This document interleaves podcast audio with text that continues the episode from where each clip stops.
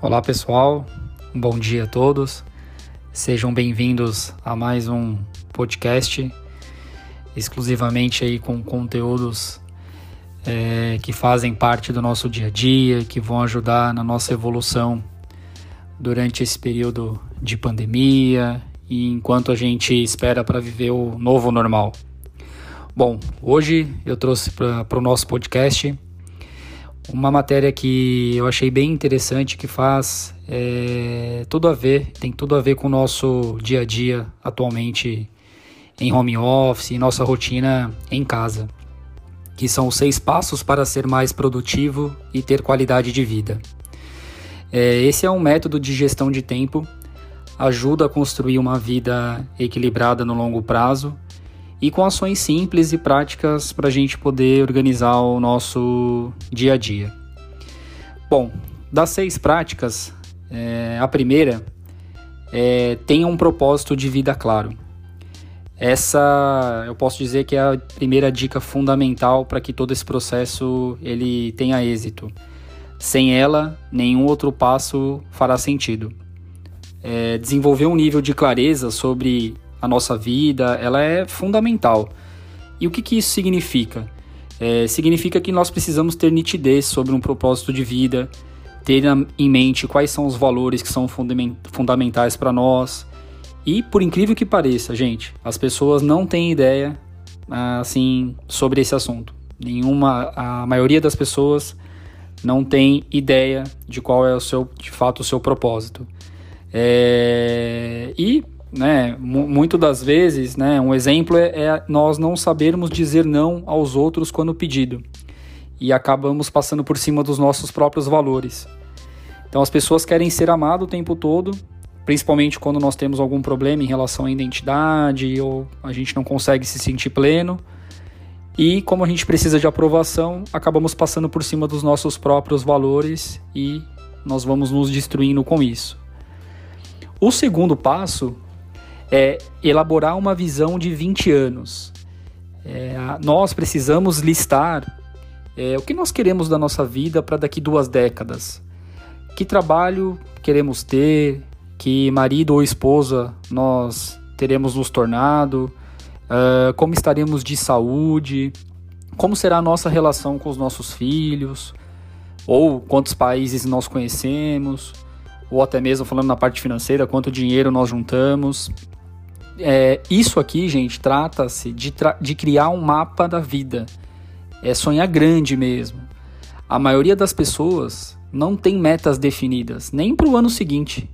Às vezes fica praticamente impossível pensar no longo prazo. Mas, assim, por que, que tudo isso é tão importante? Né? Quando a gente tem uma meta definida, é, eu penso que, assim, é, a gente precisa pelo menos a cada 12 meses criar metas para que a gente possa, é, quanto mais é, factível possível, atingi-las. Quer dizer que daqui né, 20 anos eu vou ter concretizado pelo menos 20 projetos ou às vezes 10 projetos ao longo de um ano. E te, o terceiro passo vem muito em linha do segundo, é defina metas de um ano. Aqui o importante, gente, é esclarecer quantas e quais metas você terá definido para os 12 meses seguintes. E quanto menos metas a gente estabelecer, mais chance nós vamos ter de alcançá-las. E, e, o, e o motivo é simples, porque a gente acaba assim, quanto menos nós nos, nos concentramos melhor. Então, quanto menos metas eu estabeleço, eu consigo me, me concentrar melhor nelas. E o ideal é definir de, cinco, de 3 a 5 alvos por ano.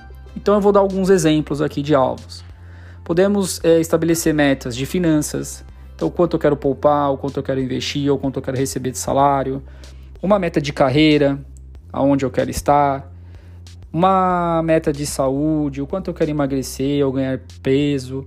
Uma meta de aprendizagem, os cursos que eu quero fazer e que eu quero aprender no relacionamento mesmo, né? Qual a rotina que eu quero ter para o meu casamento ou que eu vou priorizar na minha relação.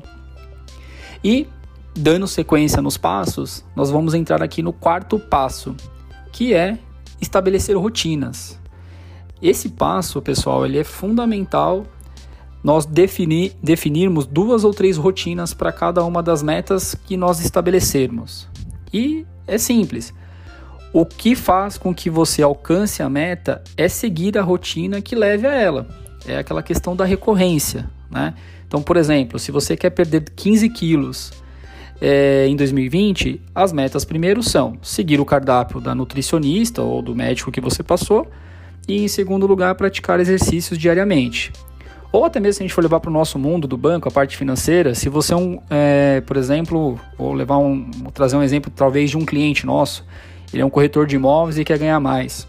Então ele precisa fazer uma programação para fazer mais plantões e fazer mais ligações semanais para clientes. As pessoas normalmente tendem a não monitorar a rotina. É, na verdade, nós nem, muitas vezes nem sabemos que rotina seguir. Então as pessoas acabam se concentrando mais nas metas e acabam achando que não tem disciplina. Então vamos, neste caso aqui, nos concentrar mais nas rotinas que vão levar com que a gente cumpra as nossas metas estabelecidas. O quinto passo é uma utilização de uma agenda, para que a gente possa justamente encaixar no dia a dia o que nós precisamos organizar. Essa agenda é, não precisa, ela assim, ela deve ser única, tanto para questões pessoais quanto para profissionais. Não precisa ser algo separado uma da outra, até porque nós temos uma vida só. E hoje, ainda mais no momento que nós estamos vivendo, tudo está envolvido. A agenda também tem que ser semanal e não diária, porque se nós fizermos é, o encaixe de todas as atividades importantes na nossa vida, nós vamos ter que fazer com que todas caibam no mesmo período. Então, um exemplo aqui né, de uma rotina, é, de uma agenda.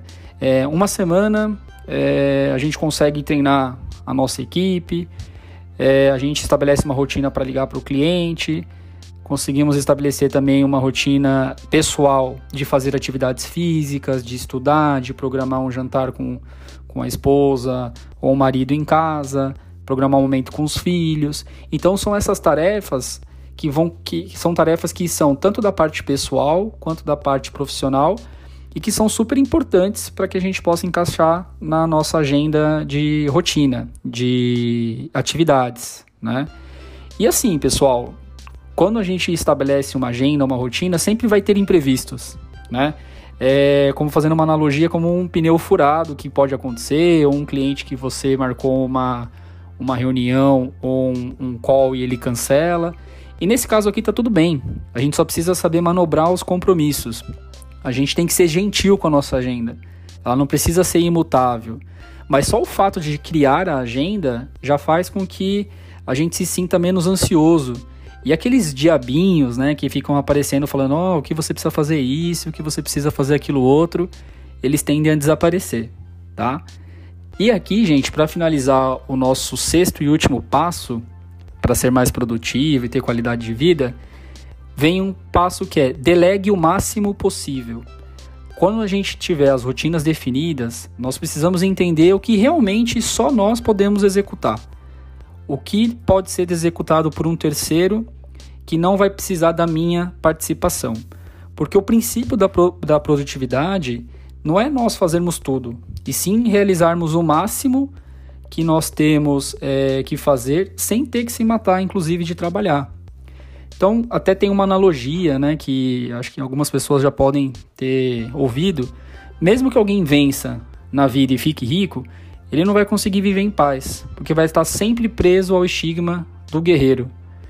Então, acho que assim, é super importante descobrir o máximo de coisas operacionais que a gente pode delegar e fazer de fato aquilo que é, é único e que vai gerar mais resultado e que de fato precisa mais da nossa energia. Então, gente, é, esse foi um pouquinho do conteúdo que eu quis trazer para vocês hoje no nosso podcast. Se vocês quiserem aprender um pouco mais sobre equilibrar a produtividade e ter qualidade de vida, eu deixo uma dica aqui para vocês que entre os dias 6 e 9 de julho é, tem um palestrante que é, se chama Wendel Carvalho. Ele vai promover um ciclo de, au de aulas gratuitas ao vivo pela internet justamente com ah, aprofundando mais sobre esse tema de produtividade e de viver uma vida plena, desenvolvida com foco e disciplina, tá? É, depois, se vocês tiverem mais interesses, eu vou deixar no meu canal a página para que vocês possam fazer as inscrições.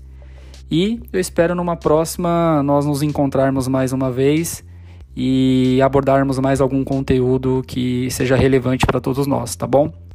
É um grande abraço a todos, que todos se cuidem e nos vemos na próxima.